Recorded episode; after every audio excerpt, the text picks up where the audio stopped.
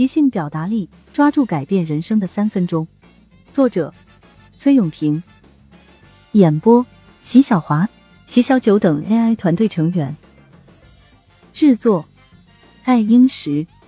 本书由超级演说家总冠军倾囊相授。即兴是有备而来，不是张口就说。把握每一关键时刻，拿回人生主动权。电梯演讲，一分钟也能说的有趣、有料、有水平。电梯演讲指的是在短时间内完成的演讲，演讲者可以直奔主题。有科学研究证明，每个人保持专注的时间大约只有三十秒。你只有在三十秒内引起对方的关注，表达出自己的主要观点。才有可能和对方进一步接触。电梯演讲适用于任何场合，其实质目的就是在最短的时间内展示最吸引人的观点和信息。我的朋友要去参加一个面试，等电梯时，他刚好遇见了主面试官。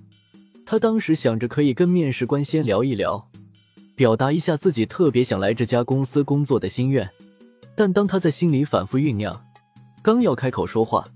电梯到了，如此，他错过了一次邂逅交谈的好机会。那么，如何在短时间内讲的有趣、有料、有水平呢？我总结了以下三个方法：一是语出惊人，引人好奇；二是化繁为简，用短小精悍的事例证明；三是适可而止，用三个字来概括就是精精止。一精。语出惊人，引人好奇。短时间的演讲一定要长话短说，而长话短说一定要注意瞬间抓住对方的注意力。我经常遇到向我推销产品的销售员，他们在介绍产品时总是说个不停，听得我很烦。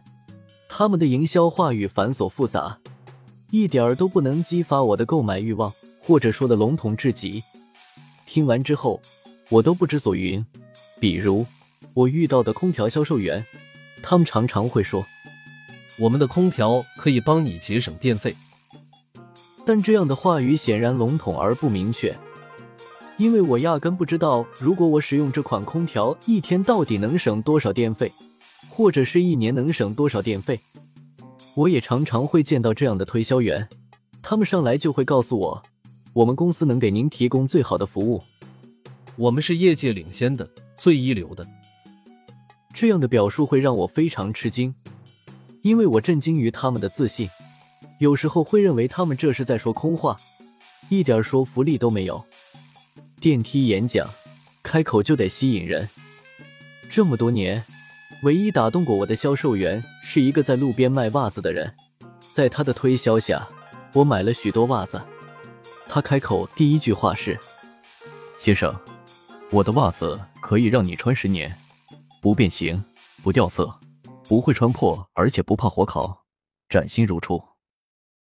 他这一句话就引发了我的好奇心，但我不相信世界上会有这种袜子。他看我迟疑了，就迅速掏出袜子。不信你和我来使劲撕这双袜子，看能不能撕破。我用了很大的力气，也没有撕破那双袜子。销售员还用打火机烧这双袜子，结果一点事都没有。当然，我事后知道了火烤袜子是有技巧的，但我当时确实被震撼到了，当即买了一堆袜子。在限定的时间内讲话，一定要做到语出惊人，瞬间抓住人心。袜子销售员开口的第一句话就抓住了我的注意力。他和其他销售员最大的不同是。他说出了能给我带来什么样的体验，并且放大了该产品的优点，而且没有一句废话，直接用行动证明了这双袜子的优点。事实上，没有谁会真的一双袜子穿十年，但恰恰就是这点才会让人忍不住想知道，这双袜子真有这样的特性吗？还是销售员在骗人？如果他骗人的话，那我一定要戳穿他。但是不管怎样，他都勾起了客户的好奇心，而正是这样的好奇心，才让他和客户之间有了后续交流。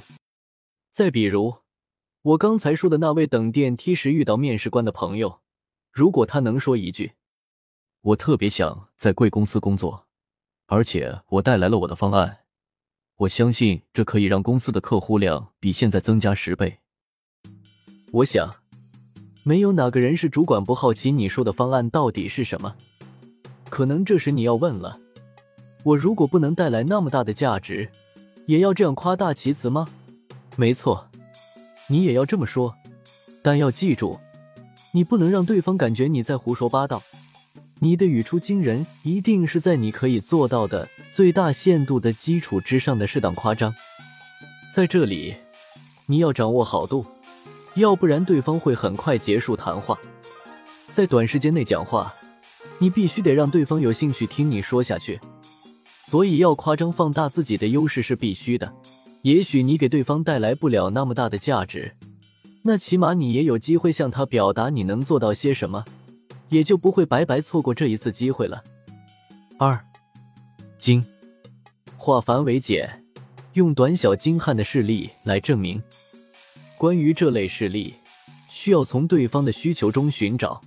你需要向对方讲出在你身上发生过的，并且给你带来了好处的事例。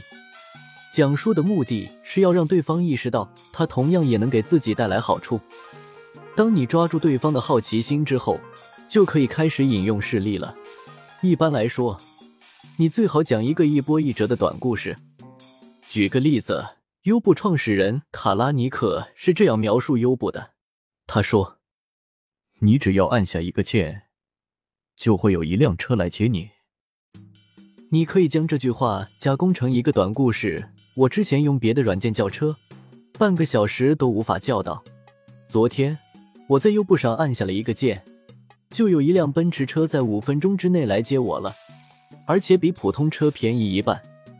如果你正在做优步的推广业务，讲这样一个短小精悍的事例，或许合作方就愿意与你进一步接触。我在参加超级演说家比赛的时候。有一个环节是要求做一次九十秒即兴演讲，当时我接到的题目是婚礼致辞，这是比赛中最关键的一个环节，决定着我是否可以直接晋级决赛。如果我当时所讲的婚礼致辞是一般的祝福话语，那是一定没办法抓住评委们的心的。幸好我刚来北京时一直在做婚礼主持人，有着大量的故事素材，所以。在这场比赛里，我讲了一对新人波折重重的爱情故事。他们从上学时就互生爱慕之心，但一直不敢表白，直到最后，男生终于克服种种困难表白成功。这样鲜活接地气的讲述方式，一下子就抓住了评委们的心，也让我成功晋级。我之所以要讲这个事例，是想要告诉大家，在比赛中。所有的观众都是我们的客户，你要在九十秒的时间内将这个故事讲到动听动人，让大家觉得很有意思，这样才能突围而出。所以，短时间内的故事铺垫不宜过多，要直接讲核心矛盾，简单清晰。同时，就算是一分钟的电梯演讲，也同样需要我们平时善于观察，并积累自己的素材库。这样，我们才能在短短一分钟时间内找到合适的故事素材，并进行有效表达。即兴演讲不是真的即兴，只有平时积累足够多，才可以做到张口就来。三，止，要学会适可而止。我们在做短时间讲话时，不能只顾着自说自话，也要注意对方的反馈。也许你刚开始没有找准对方的需求点。那就需要在接下来的沟通中去寻找对方真正需要什么，并适时调整接下来要讲的事例。当你和客户进行短暂沟通时，你可能已经表达了你能给对方带来什么样的价值，但这也许并不是对方迫切想要的。这时，我们就要学会适可而止。电梯演讲原本就非常有挑战性，所以你要确保你的发言可以勾起对方的好奇心。引导他们进一步询问或提出更深层次的问题，比如你是一个创业者，你在某次活动中遇到了一名潜在的投资者，你需要做一个电梯演讲。如果你这样说，我们这个项目很赚钱，我可以确保你在一年之内就能赚回一个亿。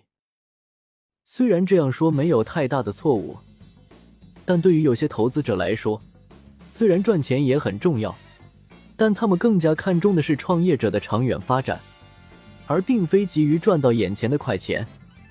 这时，你就应当注意倾听对方的想法，并在了解对方的想法后，再次开始你的演讲。你要告诉对方，你可以解决他忧心的问题，并抛出一部分具体的解决方案。注意。不要全盘托出，而是要留有余地，要让你的潜在投资者感到意犹未尽。但这并不意味着你所讲的内容就一定要短小，具体情况要具体分析。适时的采用欲说还休的方法，往往更能刺激人们听下去的欲望。能撩动人心的电梯演讲绝不是一气呵成的。你应该知道，没有任何合作是靠一次电梯演讲就能促成的。他只是为迎接下一次的深入沟通所做的预演而已。发散练习，讲述一次你遇到的电梯演讲事件，并分析一下哪里做的不到位。谢谢你的收听，如果觉得有价值，请推荐给你身边的人。如果有想法和建议，可以在评论区留言。关注订阅不迷路，方便下次收听。本集制作：爱英石。